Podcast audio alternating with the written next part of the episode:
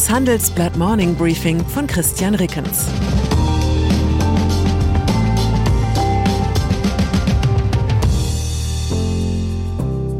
Guten Morgen allerseits. Heute ist Donnerstag, der 6. Januar, und das sind unsere Themen. Krippenspiel mit Christian Lindner. Warbonspiel mit der FED. Sprachspiel mit Emmanuel Macron. FDP. Würden sich Kaspar, Melchior und Balthasar heute auf das Dreikönigstreffen der FDP verirren, gäbe es wenig Zweifel, bei wem sie Gold, Myrrhe und Weihrauch ablieferten, bei Christian Lindner. Mit der Rückkehr in die Regierung habe der Oberliberale sein Meisterstück abgeliefert, analysiert Handelsblatt Politikchef Thomas Siegmund in unserem Leitartikel. Er gehöre nun in die erste Reihe mit den FDP-Granden Walter Scheel und Hans-Dietrich Genscher. In der Tat, selten hat eine deutsche Partei einem einzelnen Politiker so viel zu verdanken gehabt wie die FDP Christian Lindner. Doch zugleich ist die Partei noch immer traumatisiert durch ihr einstiges Versagen in Regierungsverantwortung. Zwischen 2009 und 2013 regierte sich die Bundes-FDP direkt aus dem Kabinettssaal in die außerparlamentarische Opposition. Die Liberalen müssen jetzt liefern, meint daher Thomas Siegmund und vergleicht die Rolle der Partei in der Ampelkoalition mit dem Goldanteil im Portfolio.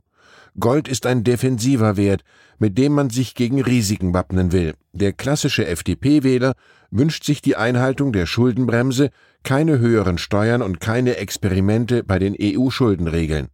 Aber bei Digitalisierung, Bildung und Infrastruktur müsse die FDP jetzt beweisen, dass sie auch gestalten kann.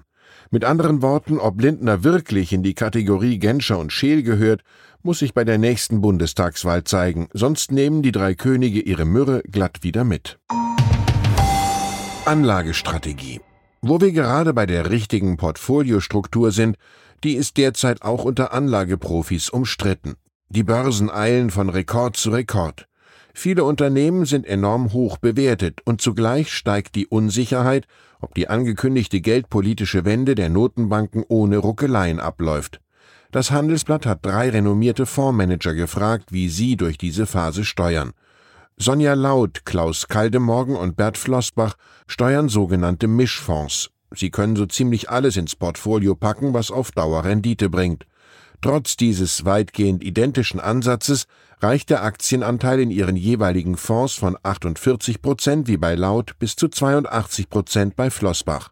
Fazit Privatanleger tun wahrscheinlich gut daran, den Anteil an Aktien oder Aktienfonds am eigenen Ersparten irgendwo zwischen diesen beiden Werten anzusiedeln.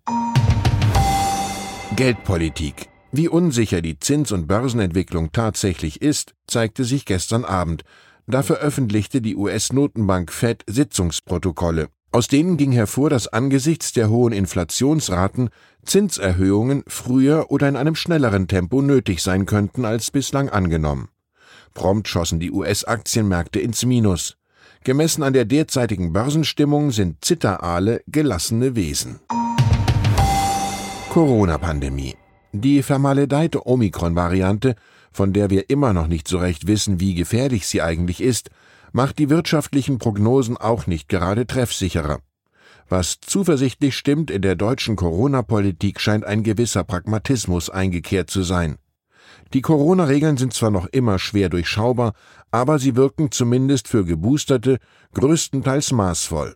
Die Lockdown-Sofort-Fraktion ist nicht mehr ganz so trigger-happy wie noch vor einigen Wochen. Das zeigt sich auch an der Beschlussvorlage für das Bund-Länder-Treffen am Freitag. Die skizzierte Verkürzung der Quarantänefristen ist zwar so kompliziert, dass man allein mit dem Verstehen der Regeln bereits einen Großteil der Isolationszeit hinter sich haben dürfte, aber insgesamt erscheint der Vorschlag der Gesundheitsminister von Bund und Ländern als der richtige Schritt. Sonst steckt wegen Omikron bald die halbe Republik in Quarantäne.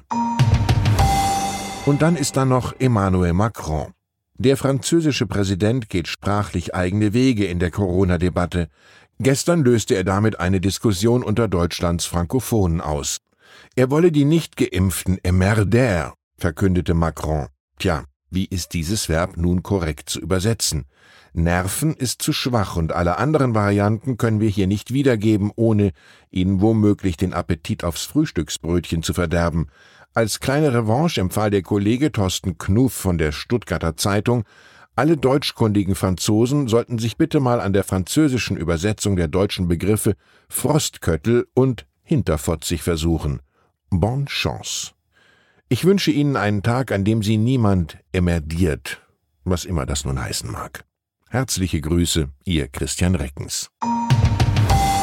Das war das Handelsblatt Morning Briefing von Christian Reckens, gesprochen von Peter Hofmann.